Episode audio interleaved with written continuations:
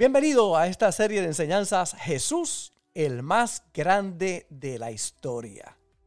No hay un personaje más grande, más importante, más influyente, el maestro de maestros y sobre todo el Dios que se hizo hombre. De nuestro Señor Jesús podemos nosotros comprender que Él fue el que dividió la historia de la humanidad, el antes de Cristo y el después de Cristo. Ha sido el personaje más estudiado por más de 20 siglos y la figura más importante de la historia humana. Mantente conectado para que puedas comprender quién es y qué ha preparado para todos nosotros nuestro Señor Jesús, el más grande de la historia. Hemos estado compartiendo acerca de Jesús, el más grande de la historia. No hay nadie más grande en la historia que Jesús. Es el personaje central de toda la historia. Divide la historia antes de Cristo, después de Cristo, maestro de maestros, el Dios que se hace hombre y que viene a ocupar nuestro lugar para que nosotros pudiéramos tener una vida abundante. Yo he venido, dijo él, para que tengan vida y para que la tengan en abundancia. Fue a la cruz para llevar nuestros pecados y no solamente nuestra pobreza espiritual, sino nuestra pobreza emocional y física y financiera también. Él quiere abarcar todas las áreas de tu vida. Él es el Dios dueño del oro y de la plata, el Todopoderoso. Y ese Dios vino aquí a la tierra a traer un mensaje transformador. Ha cambiado la historia de mucha gente. Puedo reconocer en mi vida un antes y un después. Eh, porque cuando Cristo llega, todo comienza a cambiar en la vida de aquellos que lo pueden creer. Juan capítulo 1, el verso 10 en adelante dice, en el mundo estaba y el mundo por él fue hecho, pero el mundo no le conoció. A los suyos vino y los suyos no le recibieron. Mas a todos los que le recibieron, a los que creen en su nombre, les dio potestad de ser hechos hijos de Dios. Hemos recalcado una y otra vez que no todos son hijos de Dios. Todos somos criaturas de Dios. Pero es muy clara la escritura cuando dice que aquellos que creen en Él y que le recibieron, a esos les dio el poder de ser hechos hijos de Dios. A Jesús es importante que abras tu corazón para recibirlo. Él dice, yo toco a la puerta de tu corazón, si tú abres la puerta yo entraré, cenaré contigo y tú cenarás conmigo.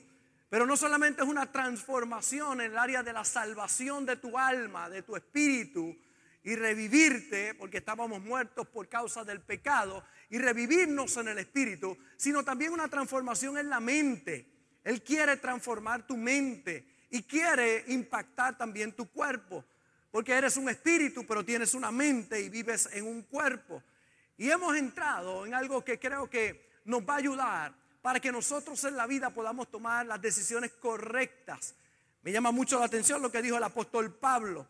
Porque Él no solamente es mi Salvador, sino que también yo puedo accesar su sabiduría. Primera de Corintios capítulo 2, en el verso 16 dice, porque ¿quién conoció la mente del Señor? ¿Quién le instruirá? Pero Pablo termina diciendo, más nosotros tenemos la mente de Cristo. Diga conmigo, yo tengo la mente de Cristo. Dígalo con mayor convicción, diga conmigo, yo tengo la mente de Cristo yo tengo la mente de Cristo. Y lo que eso implica es lo que hemos comenzado a estudiar. ¿Qué es tener la mente de Cristo? Tener la mente de Cristo es pensar como Él pensaba. Tomar sus pensamientos y hacerlos parte de nuestra vida. En el Antiguo Testamento lo vemos como el profeta Isaías, 600 años antes de que Jesús naciera, Mire cómo habla acerca de lo que es el pensamiento. Dice, porque mis pensamientos, dice Dios a través del profeta, no son vuestros pensamientos. El problema de muchos es que no tienen los pensamientos de Dios, que no tienen la mente de Cristo, todavía siguen pensando de la manera incorrecta. Necesita los pensamientos de Dios en ti. Dice, ni vuestros caminos, mis caminos, dijo Jehová. Como son más altos los cielos que la tierra, así son mis caminos más altos que vuestros caminos y así son más altos mis pensamientos que vuestros pensamientos. Porque los pensamientos de Dios son altos. El ser humano ha vivido con pensamientos tan bajos. Y Él quiere que tú eleves tus pensamientos. Tus pensamientos necesitan elevarse a esa estatura que Dios desea que tú tengas. Necesitamos elevar nuestros pensamientos. ¿Cómo piensa Cristo? Cristo piensa alto. Los caminos de Él son altos. Colosense, el apóstol Pablo dice, ya que han sido resucitados a una vida nueva con Cristo, pongan la mira en las verdades del cielo, donde Cristo está sentado en el lugar de honor a la derecha de Dios. Y mire cómo termina el verso, piensen en las cosas del cielo, no en las de la tierra. Y una de las características, hemos dicho, de la mente de Cristo, de aquellos que tienen la mente de Cristo, es que la mente de Cristo tiene vida y produce vida. Aquellos que tienen la mente de Cristo piensan en vida y no en muerte, en salud y no en enfermedad, en bendición y no en maldición. Los pensamientos de maldición son pensamientos terrenales, carnales. Y eso es lo que habla el profeta diciendo, tienes que elevar tus pensamientos a los pensamientos divinos. Tus pensamientos tienen que ser transformados con la palabra de Dios. Romanos Pablo una vez más, capítulo 8, verso 6, la mentalidad pecaminosa es muerte. Mientras que la mentalidad que proviene del Espíritu es vida y es paz. La mentalidad que viene del Espíritu es vida y es paz.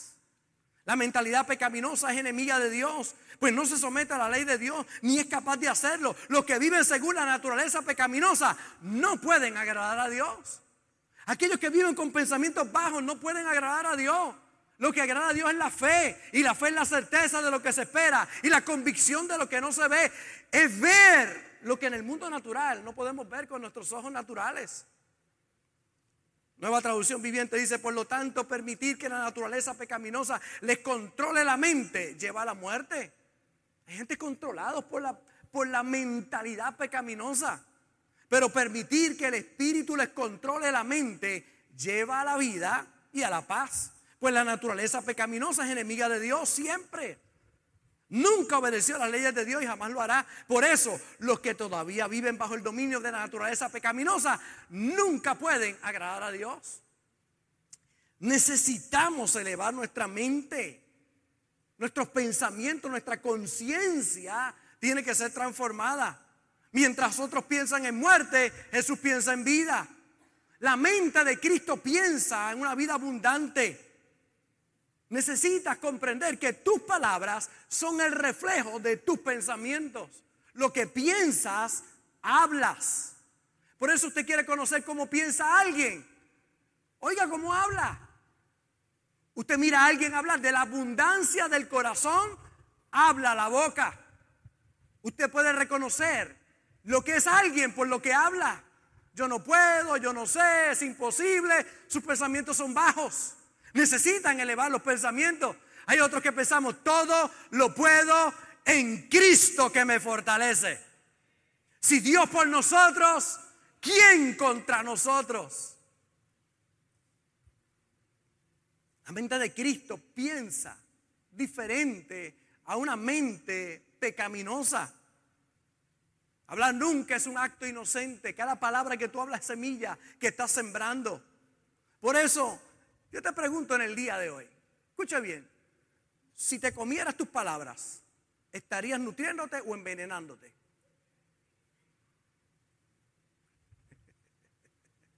Si tú te comieras tus palabras, ¿te nutrirías o te envenenarías? Hay gente que lo que habla es veneno. Tristemente son lo que su vida destila, saca. Por eso es importante renovar nuestros pensamientos, porque cuando tus pensamientos son renovados, tus palabras son renovadas, tu manera de caminar es renovada, tu manera de percibir la vida cambia. Si tus pensamientos son de odio, tus palabras serán de odio, tus acciones serán de odio. Pero si tus pensamientos son de perdón, tus palabras serán de perdón y tu accionar en la vida será de perdón.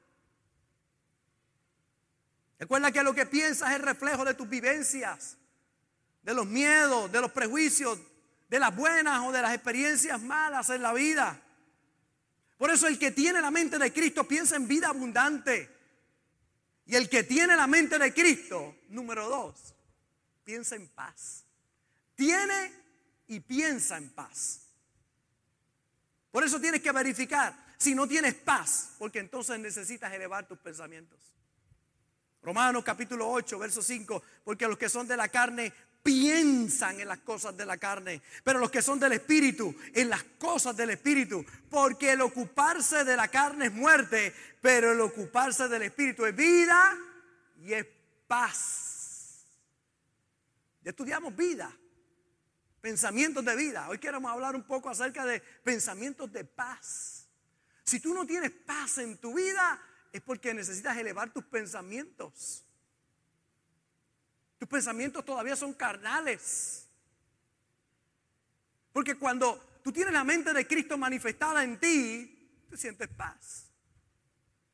Tener la mente de Cristo es aquel que piensa en paz y tiene paz. Pero el que piensa en las cosas de la carne no tiene paz. Se le va la paz. Pensar significa afirmar, establecer, fijar. La carne significa todo aquello que te lleva a la destrucción, a la falta de fe, a vivir por debajo de tu potencial. Eso es la carne. Hay gente dice, pastor, ¿qué es eso de vivir en la carne? Vivir debajo del potencial que tienes. Vivir una vida que te lleva a la destrucción, a la falta de fe, Así que pensar en las cosas de la carne es afirmar, establecer, fijar todo aquello que te lleva a la destrucción, a la falta de fe y a vivir debajo de tu potencial. Pero los que piensan en las cosas del Espíritu, esa gente que tiene la mente de Cristo, pensar en las cosas del Espíritu es afirmar, establecer, fijar todo aquello que te lleva a la edificación, a elevar tu fe y a vivir por encima de tu potencial. Porque los que tienen la mente de Cristo tienen paz. La paz es un fruto del Espíritu o el producto de la obra del Espíritu Santo en nuestra vida. Yo no puedo fabricar paz. Para que paz se manifieste en mí, tengo que pensar en las cosas del Espíritu. Y eso me traerá paz a mi vida. No puedo ir a comprar paz a la farmacia. La paz viene como consecuencia de que mis pensamientos están alineados a los pensamientos de Dios. Mi función es pensar en las cosas del Espíritu para que paz pueda venir a mi corazón. Ahora, ¿qué son las cosas de la carne? Porque cuando hablamos, ¿verdad? Que decimos, hay gente que está en la carne. ¿Usted conoce a alguien que está en la carne? Entonces hay gente que dice, ¿qué es eso de estar en la carne? Pues mire, yo quiero, le voy a explicar qué es estar en la carne. Dice en Gálatas capítulo 5, verso 16, digo, pues andar en el espíritu y no satisfagáis los deseos de la carne, porque el deseo de la carne es contra el espíritu y el del espíritu es contra la carne. Estos se oponen entre sí para que no hagáis lo que quisierais. Pero si sois guiados por el espíritu de Dios, no estáis bajo la ley. Y aquí está, y manifiestas son las obras de la carne, que son adulterio, fornicación inmundicia, lascivia, idolatría, hechicerías, enemistades, pleitos, celos, iras, contiendas, disensiones, herejías, envidia, homicidio, borracheras, orgías y cosas semejantes a estas, acerca de las cuales os amonesto, como ya los, os he dicho antes, que los que practican tales cosas no heredarán el reino de Dios. Porque hay gente que no tiene paz. Anda en la carne. Si usted anda en la carne, usted no tendrá paz. Hay gente que quiere paz adulterando. Todo el que adultera jamás tendrá paz. Todo el que fornica no tendrá paz. No hay paz para aquellos que hacen lo incorrecto. No la hay. Usted quiere sentir paz. Alíñese a lo correcto. Alíñese a los pensamientos de Dios. Por eso se oye, ese dicho cuando alguien está enojado por allá y tiene ese, coraje envenenado. Oye, estás en la carne. Estás en la chuleta. Hay gente que son chuletas vivientes. Están en la carne. Eso es lo que significa estar en la carne. Estar fuera del espíritu. estar manejado, controlado, dominado por los pensamientos carnales, por las acciones carnales. Y usted no puede pretender tener paz caminando en la carne. Necesita caminar en el espíritu. Yo no estoy diciendo que tiene que ser perfecto. Lo que estoy diciendo es que necesita alinear sus pensamientos a los pensamientos de Dios. La paz es de Dios, es un fruto del Espíritu Santo. Dice la Biblia que sobrepasa todo entendimiento. Pablo una vez más, Filipenses 4:7. Y la paz de Dios, diga conmigo, la paz de Dios. ¿De quién es la paz? Sea, la, paz de Dios, la paz de Él. ¿Cuánto quiere la paz de Dios? Debe ser buena la paz de Dios, ¿verdad? Debe ser espectacular la paz,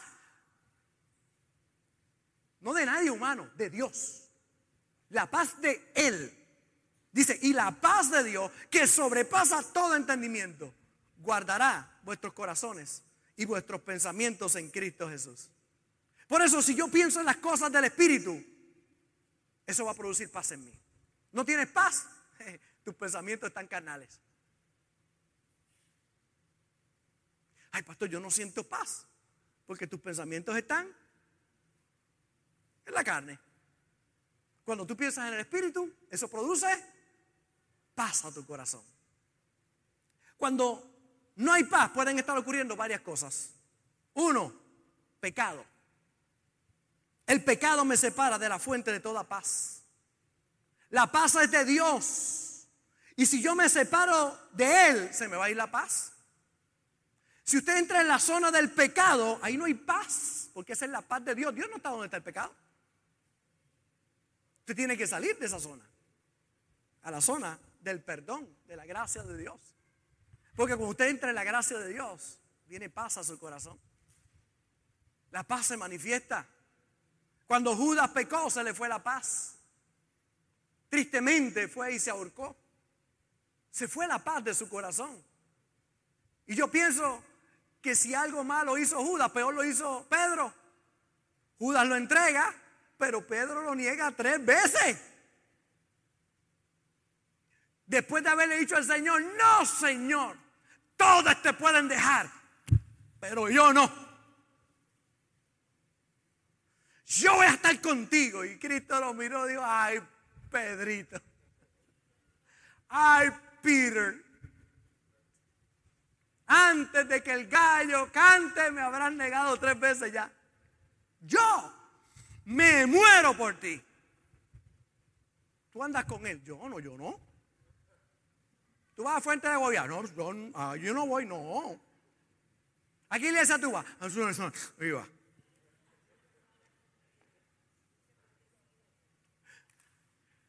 Vino otro y le dijo, oye, tú cómo que, tú hablas de victoria, de que vas para adelante. Tú eres de eso, tú vas a Fuente de Agua Viva. No, yo no segunda, la tercera, vino aquí y dijo, ¡eh! Chacho, tú hablas como ellos, tú eres hijo, más rayo o parta, dice que maldijo. Eso habla el malo.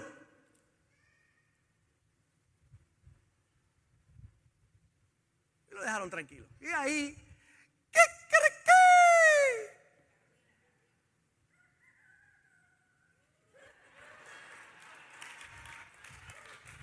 Ven acá, ven acá, ven acá, Carolina, ven acá. Ven acá, Carolina, ven acá. Ven acá, ven acá. Aquí cerca el micrófono. Él vino. Ven que no me ve las cámaras. Vente para acá arriba, vente. Ahora sí. Ahora sí. ¿Cuánto me va a pagar por cantar? No, no, muchachos, eso es. ATH móvil. ATH móvil. Oren para que me salga. Ok. Maldigo ahora mismo, ¿cómo es?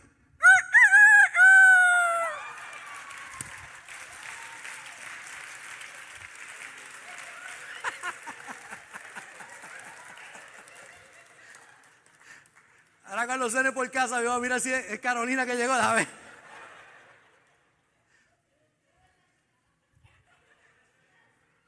A Pedro se le fue la paz.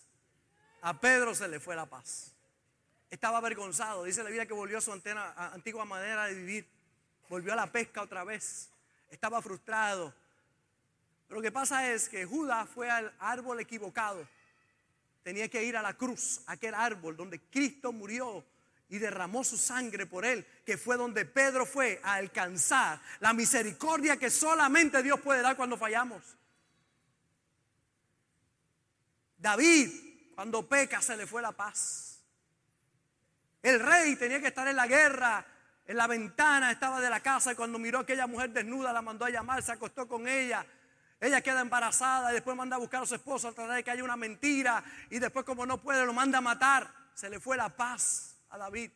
Lea el Salmo 51. Vea cuando él se arrepiente. El dolor que había en el corazón. Porque si algo quita la paz es el pecado.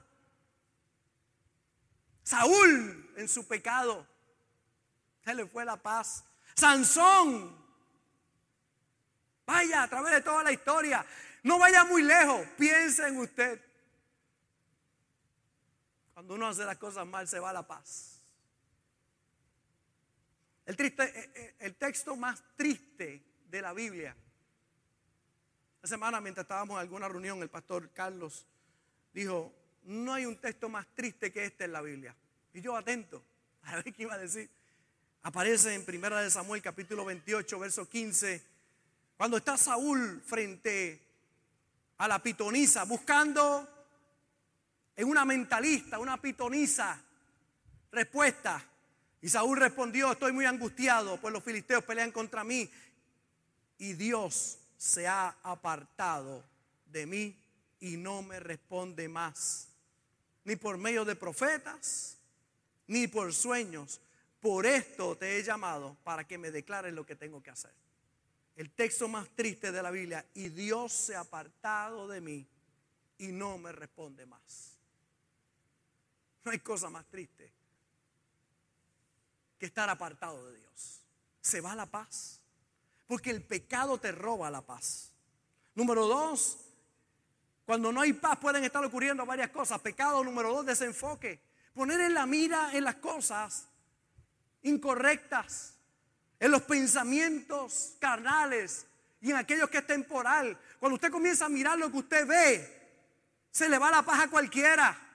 Si usted se pone a ver las noticias del país, del 2, el 2, el 11, el 4, la radio, si usted pone a escuchar eso, se deprime cualquiera, se le va la paz a cualquiera. Porque usted va a escuchar una y otra vez malas noticias. Y eso no significa que usted diga que no hay malas noticias, las hay. Pero yo vengo a decirte hoy, están pasando grandes y poderosas noticias en nuestro país. Hay cosas lindas que están pasando. Gente transformada, gente sanada, gente liberada. Pero el problema es que la mirada está en el lugar equivocado. Lo tercero, distracción. Una manera de derrotarte no es haciéndote frente, sino distrayéndote.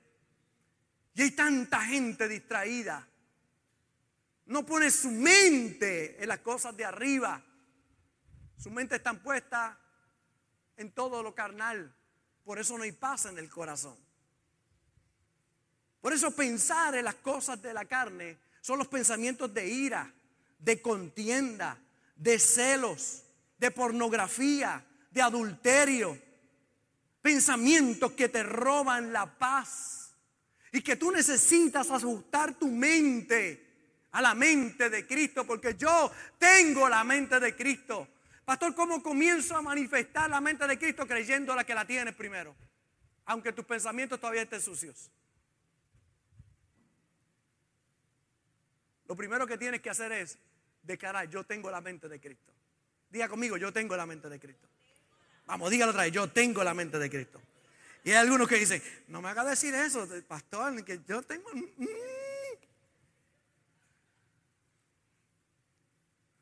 Imagínese usted que hoy podamos poner todos sus pensamientos aquí para que todo el mundo los vea.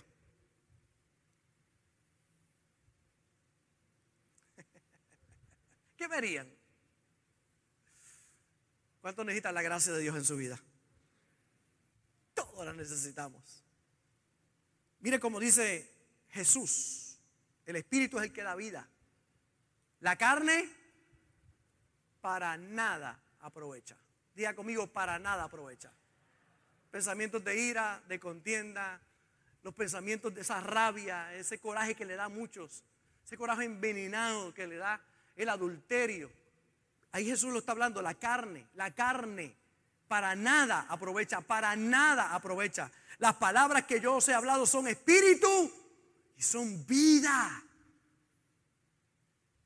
La palabra de Cristo es espíritu, es vida y es paz. Si no tienes paz en tu corazón, tienes que verificar cuáles son tus pensamientos. Tienes que pensar sobre lo que estás pensando. Analizar. Porque aquel que tiene la mente de Cristo tiene paz. Cuando yo veo a Pablo hablando a los Corintios, capítulo 1 de Corintios, el verso 2, él le habla a los Corintios, dice a los santificados en Cristo Jesús.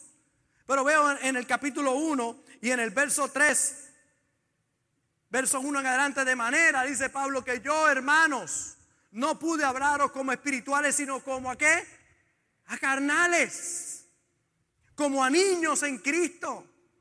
Os di a beber leche y no vianda, porque aún no eras capaces, ni soy capaces todavía, porque aún soy carnales. Pablo le está hablando a los corintios, le está diciendo, oye, yo no te puedo hablar como un espiritual, tengo que hablarte como un carnal. Y entonces explica qué es ser carnal. Pues habiendo entre vosotros qué? Celo, contienda, disensiones. No sois carnales y andáis como hombres. Pablo más claro no puede ser. Una persona que anda en la carne es aquel que anda en ira, en pelea, en contienda. Esa persona no puede manifestar vida ni paz. Por eso es que dice, no tengo vida. Y por eso dice, no tengo paz. Claro que no tienes vida. Claro que no tienes paz. Porque estás en la carne. Porque diciendo el uno, yo soy ciertamente de Pablo y el otro, yo soy de Apolo. ¿No soy carnales? Está el carnal que hace orilla, no en esta iglesia. Aquí todos son santos, santos, santos. En esta iglesia no hay canales. Amén.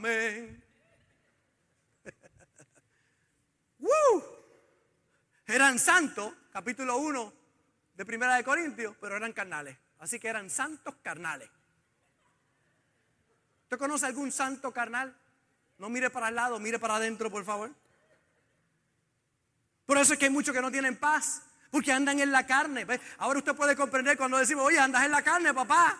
Estás en la carne. Metido, involucrado en el celo, en la ira, en la contienda, en el adulterio, en la fornicación, en la pornografía, en el pecado. Pues claro, andar en la carne no produce paz, no esperes paz. Te sentirás ansioso, desesperado, deprimido. Porque eso es lo que produce andar en la carne. Si quieres tener paz, necesitas caminar en el Espíritu. ¿Y qué es caminar en el Espíritu? Primero es pensar espiritualmente. Segundo, cuando tú cambies tu manera de pensar, tu manera de hablar va a cambiar. Tercero, cuando cambia tu manera de hablar, tu manera de accionar va a cambiar. Cuarto, se va a convertir en un hábito para tu vida. Y quinto, eso va a determinar tu futuro. Porque todo comienza en el pensamiento. Por eso hay mucha gente que dice, es difícil, pero, empieza, empieza, no, no vas a empezar con el resultado, vas a empezar con lo que origina el resultado. Lo que origina el resultado empieza acá en el pensamiento. Y eso sí lo puedes trabajar. Estar atento de lo que estás pensando. Una señal muy sencilla.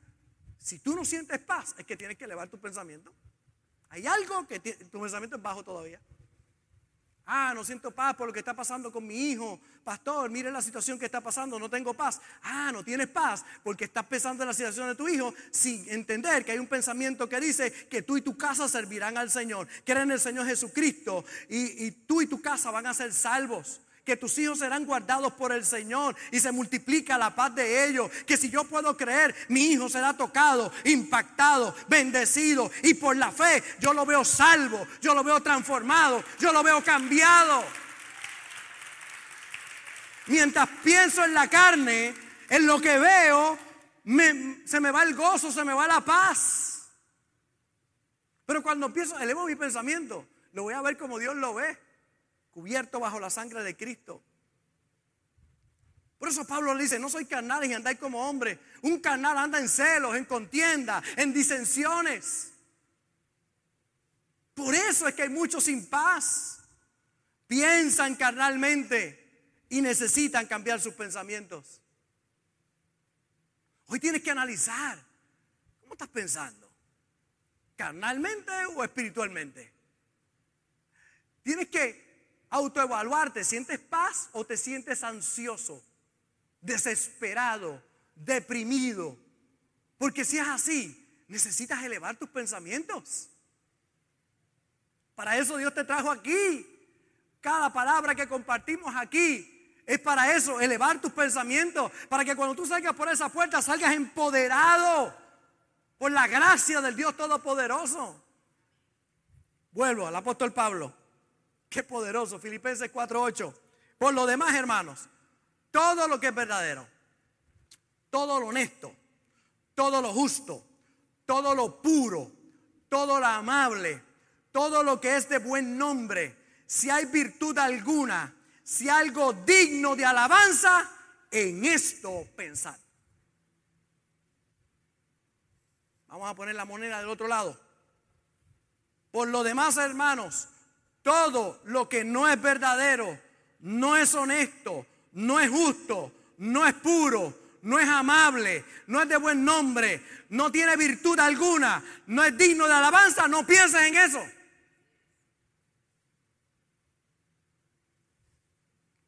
Mire si lo que piensas está conectado con la paz. Que ese es el capítulo 4, el verso 8. Mira el verso 9. Lo que aprendisteis y recibisteis y oísteis y visteis en mí, esto haced. Y el Dios de paz estará con vosotros. Mire cómo el pensamiento está conectado con la paz. Después que le dice, oye, esto es lo que tienes que pensar. Y cuando tú piensas así, el Dios de paz estará contigo. El Dios de paz estará contigo. Veo una palabra de Dios para ti hoy. El Dios de paz estará contigo. El Dios de paz estará contigo. El Dios de paz estará contigo. El Dios de paz. Y la paz de Dios estará en ti. Y ahora cuando venga un problema, yo tengo el Dios de paz conmigo. Porque mis pensamientos son puros, son justos, son dignos de alabanza. Son verdaderos. Por eso piensa en esas cosas. Deja de estar pensando en WKAQ. Deja de estar pensando en las malas noticias. Usted ve a nuestros jóvenes cómo se programan con música tan negativa de adulterio, de fornicación. ¿Cómo le va a extrañar a alguien que personas tomen malas decisiones cuando sus pensamientos lo que hablen de ira, de contienda, de pelea, de adulterio, de pornografía? Pues claro, pensamientos sucios no producen paz.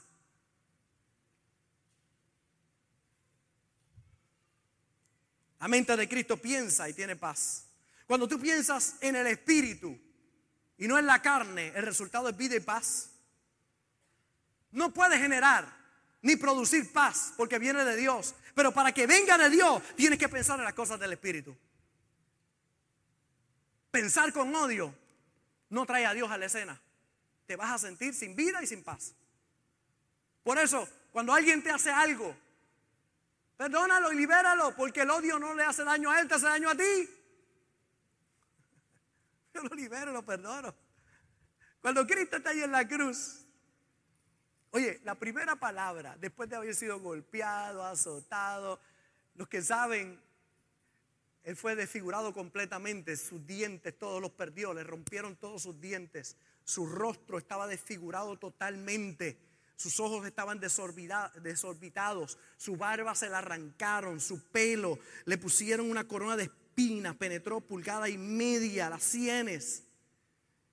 Sus espaldas eran surcos, lo golpearon tan fuerte, eran, eran unos látigos que tenían unas navajas que cada vez que daban y sacaban carne y sangre, destruido, una llaga ahí en la cruz, desfigurado, no había parecer alguno en él. Y cuando está allí, las primeras palabras que dice, Padre, perdónalos, porque no saben lo que hacen sus primeras palabras.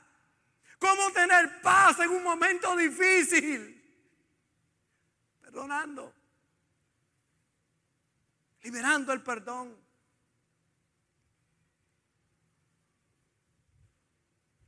Pensar en envidia no te va a producir paz. Cuando tú veas a alguien que prospera, bendícelo. Porque, porque si, si tiene bendición él, Dios no hace excepción de personas, también la bendición te va a alcanzar a ti. Gózate con la bendición de otro también. Gózate, alégrate. Qué bueno, bendícelo, Señor. Ay, qué bueno, bendícelo, Padre. El envidioso no tiene paz. No tiene paz, vive sin paz. Pensar como en amargura. ¿Usted quiere ver un principio poderoso en las escrituras acerca de la amargura? Mire, vaya Hebreos conmigo. Dice Hebreos capítulo 12, verso 14. ¿Seguir la paz con quién? ¿Con quién? Seguir la paz. ¿La suegra está incluida ahí? Claro. Yo sigo eso. Mire, yo tengo paz con mi suegra. Yo no sé si ella tiene paz conmigo, pero yo tengo paz con ella.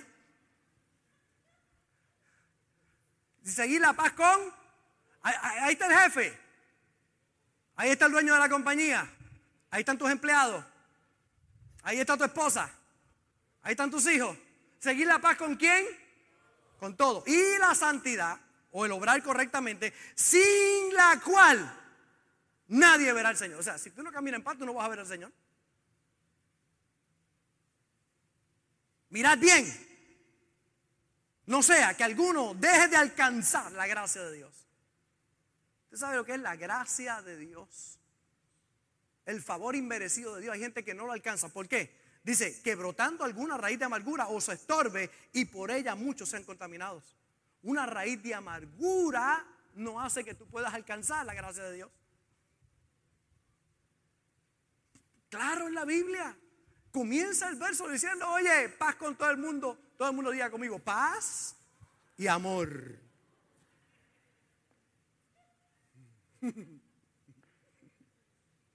paz. Diga conmigo, paz. Diga, yo tengo la mente de Cristo. Por eso yo tengo paz. Yo tengo paz. No permitas que nada te robe la paz. No importa la noticia, no tendré temor de malas noticias. Mi corazón está confiado en Jehová. Que mucha gente se desespera. Y yo tengo aquí una, una hermana que quiero mucho aquí en la iglesia eh, he visto cómo Dios ha ido obrando en su vida, transformando su vida de manera muy especial. Pero al principio, cuando le llegaban malas noticias a su vida, ella, ella gritaba, ella lloraba, ella se desesperaba. Y cuando yo recibí esas llamadas, aquello era mi hermano.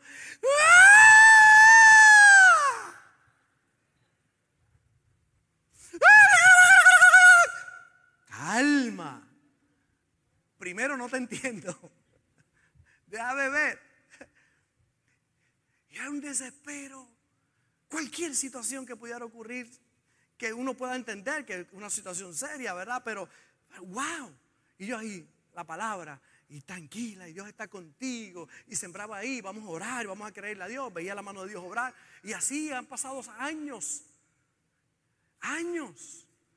Recuerdo hace poco que me volví a llamar y me dice, pastor, ya no he dejado de llorar, todavía lloro cuando tengo malas noticias, pero ya, ya no grito. va bien, va bien, ha ido superando. Cada día ya se va dando cuenta del gran poder de Dios y, y, la bendición de, en medio de cualquier noticia, mantén la paz, mantente tranquilo, todo va a estar bien. Dios va a obrar, Dios va a meter su mano, pero saca tus pensamientos de la carne y ponlos en el espíritu. Piensa, Dios, estoy en tus manos, aquí estoy. Tienes que tener mucho cuidado con tus pensamientos y tomar control de ellos a través de la palabra de Dios. Mira bien porque puedes perder de alcanzar la, la, paz de Dios por caminar en la carne, por estar en corajes. Pensar con coraje, pensar en la mujer del prójimo, pensar fuera de tu naturaleza, de hombre o mujer, no produce paz. Aquellos que Dios los diseñó hombre, pero quieren ser mujer. O aquellos que son mujeres y quieren ser hombres. Ahí no hay paz, no hay paz. Por más que ellos quieran aparentar, tengo paz, no la hay. Está fuera de tu naturaleza. Está fuera de lo que Dios te diseñó. No hay paz.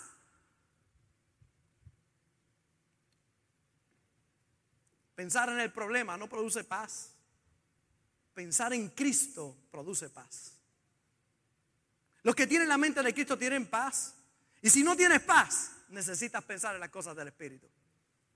Por eso la solución es arrepentirse de algo. Pedir perdón si ofendiste a alguien. Corregir en tu mente el pensamiento llevándolo cautivo. Es un proceso que toma tiempo, pero es necesario en tu vida. Usted ve, a, quien han estado aquí en el ejército saben que cuando usted llega al ejército, usted llega con un montón de pensamientos que tienen que cambiárselos todos a usted. Todos se los tienen que cambiar. Indisciplina, llegar tarde, eh, no recoger su cuarto, no andar bien vestido y bien pulido sus su, zapatos. Llegan con pensamiento de desorden y allí lo, lo primero que hacen los afeitan. Yo me tengo que ver lindo. No te tienes que ver lindo, tienes que verte y punto, ya está y dale para adelante y tienes que vestir bien y tienes que estar así calado y te tienes que levantar a tal hora y tienes que hacer ejercicio. Comienzan a cambiar los pensamientos. Esos días son duros. Hay gente que se quita y se raja, pero hay otros que se mantienen. Y esos son la gente que están listos para ir a la guerra. Son la gente que están listos para ir a la batalla. Son aquellos que tienen la mente correcta para ir a triunfar contra un enemigo que está allá afuera. Y yo vengo a decirte hoy, los pensamientos de Cristo te darán la fuerza para poder vencer allá afuera toda situación que tengas que enfrentar. Pero tienes que manejarlas. La mente de Cristo no permite que se corte la relación con Dios. Por eso puedes tener paz. Porque no hay nada más terrible que te robe la paz que el pecado. Primera de Tesalonicenses 5:23. Y el mismo Dios de paz os santifique por completo y todo vuestro ser, espíritu, alma y cuerpo, sea guardado irreprensible para la venida de nuestro Señor Jesucristo, el Dios de paz. Mire Cristo frente a Jerusalén. Lucas 19, ya estoy por cerrar. Diga, ah. Cuando Jesús estuvo cerca de Jerusalén y vio la ciudad, lloró y dijo, habitantes de Jerusalén, ¿Cómo me gustaría que hoy ustedes pudieran entender lo que significa vivir en paz? Cristo se para allí en la ciudad, frente a la ciudad. Y dice, habitantes de Jerusalén, ¿cómo? Dice él, ¿cómo? Me gustaría que hoy ustedes pudieran entender lo que significa vivir en paz, pero no, ustedes son incapaces de comprenderlo. Por eso lloró allí. Quiero verle en, otra versión, mire cómo dice esta versión, nueva traducción viviente. Al acercarse a Jerusalén, Jesús vio la ciudad delante de él, comenzó a llorar, diciendo, ¿cómo quisiera que hoy tú, entre todos los pueblos, entendieras el camino de la paz? Pero ahora es demasiado tarde y la paz está oculta a tus ojos.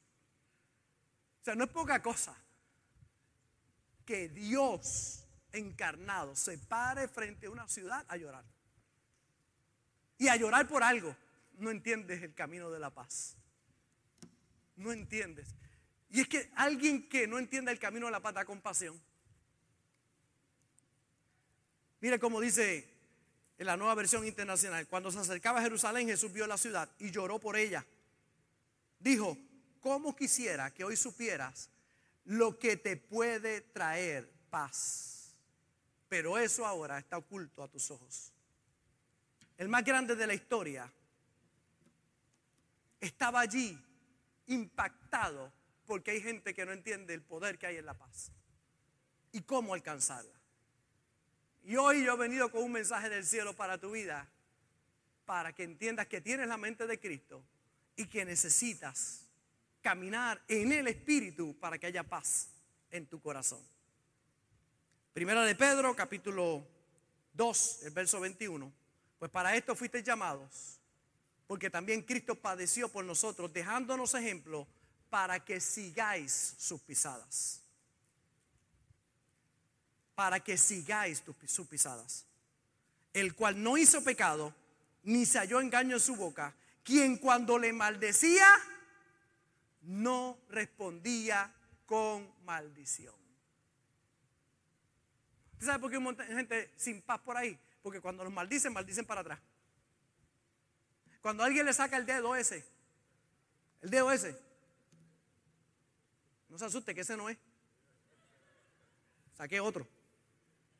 Para que nadie se ofenda, porque si saco este, alguien se puede ofender, pues voy a sacar este. Porque no quiero sacar este en vivo, pero pues saqué este. Pero si alguien allá afuera te hace así, y tú vienes y le haces así también, o, como algunos hacen, y le pregunta, ¿y qué es eso? Muchos de los otros.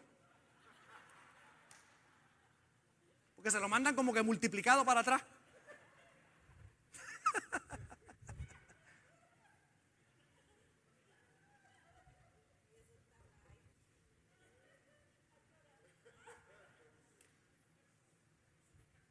Mami, dice esto porque no quería hacer esto.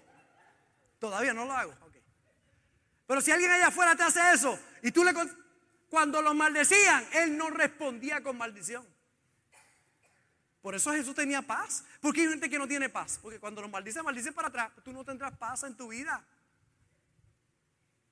Dice, cuando padecía, no amenazaba, sino encomendaba la causa al que juzga justamente, quien llevó él mismo nuestros pecados en su cuerpo sobre el madero para que nosotros, estando muertos a los pecados, vivamos a la justicia y por cuya herida fuiste sanado, porque vosotros eras como ovejas descarriadas, pero ahora habéis vuelto al pastor y obispo, obispo de vuestras almas. Sigue el ejemplo de Jesús y tendrás paz. Si te maldicen, bendice. Si alguien te quiere hacer daño, hazle bien. Porque Él cosechará lo que sembró, pero tú vas a cosechar lo que tú sembraste. Por eso es que no hay paz en caminar en la carne. Porque si caminas según la carne, no puedes agradar a Dios. Pero si caminas en el Espíritu, si le dices, Señor, ayúdame, yo tengo la mente de Cristo. Y cuando vengan esos pensamientos, yo sé que es una lucha. Muchos de ustedes han llegado aquí hablan, hablaban de 10 palabras, nueve eran malas y hablaban malo y maldecían y, tenían odio y ahora han llegado y Cristo llegó al corazón, abriste tu vida a Él y Él ha comenzado a transformar tu vida poco a poco y ya de 10 palabras como le pasa a Tito, ya nada más que dos son malas. Antes las 10 de Tito eran malas, las 10, las 10 eran malas. Pero ahora ya, ya en menos poco a poco ha ido su mente transformada, cambiada. Y yo vengo hoy a decirte en el día de hoy, el que comenzó la buena obra en tu vida, la perfeccionará hasta el fin. Diga conmigo, yo tengo la mente de Cristo. Dígalo otra vez, yo tengo la mente de Cristo. Póngase de pie conmigo ahí donde está. Yo tengo la mente de Cristo. Pastor, y si, si yo no tengo la mente, ¿cómo empiezo? Diciendo que tiene la mente de Cristo. Porque todo comienza con los pensamientos. Pensamientos que transforman palabras, palabras que transforman acciones, acciones que transforman hábitos y hábitos que son los que determinan nuestro futuro. Pero todo empieza en el pensamiento. Tienes que pensar diferente. Cuando alguien te haga mala, antes tú respondías mal, pero ahora tú dices, no, no, no, espérate, yo tengo la mente de Cristo, yo voy a responder bien. ¿Cómo respondería Cristo? Si estando allí en la cruz, en el peor escenario que usted pueda ver en la vida, destruido, golpeado por aquellos hombres que lo estaban difamando, que lo maldecían, allí dijo, Padre, perdónalos porque no saben lo que hacen. ¿Usted cree que lo dijo porque era tonto o porque siendo Dios sabía que eso es lo más importante que usted puede hacer en la vida? Que no hay nada más importante que eso.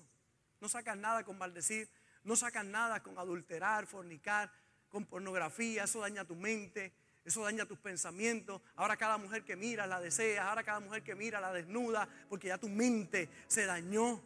Necesitas ahora una transformación, pastor. ¿Y usted cree que pueda haber una transformación? La he visto una y otra vez. He visto el cambio que pueda haber para aquellos que le dicen, Señor, ayúdame, te necesito. Espíritu Santo, obra en mi vida, obra dentro de mí.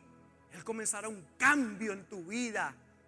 Vas a ver que es un cambio progresivo. Usted no puede tener los molleros que yo tengo de la noche a la mañana. Tiene que, tiene que saber que tiene que ir al gimnasio. Hay dos o tres que me dicen, no, pastor, yo voy al gimnasio. Claro, tú vas, lo saludo y te vas. Ir al gimnasio no produce nada. Tienes que hacer algo allí. Yo tengo aquí un entrenador físico, Félix. Wow, usted ve esos molleros que tiene. ¿Usted quiere mollero? Va a tener que practicar como él practica. De igual forma, si usted quiere una vida espiritual, usted va a tener que practicar. Y usted no comienza con la pesa de 50. Para vergüenza de muchos, empezar, tiene que empezar con la de 10.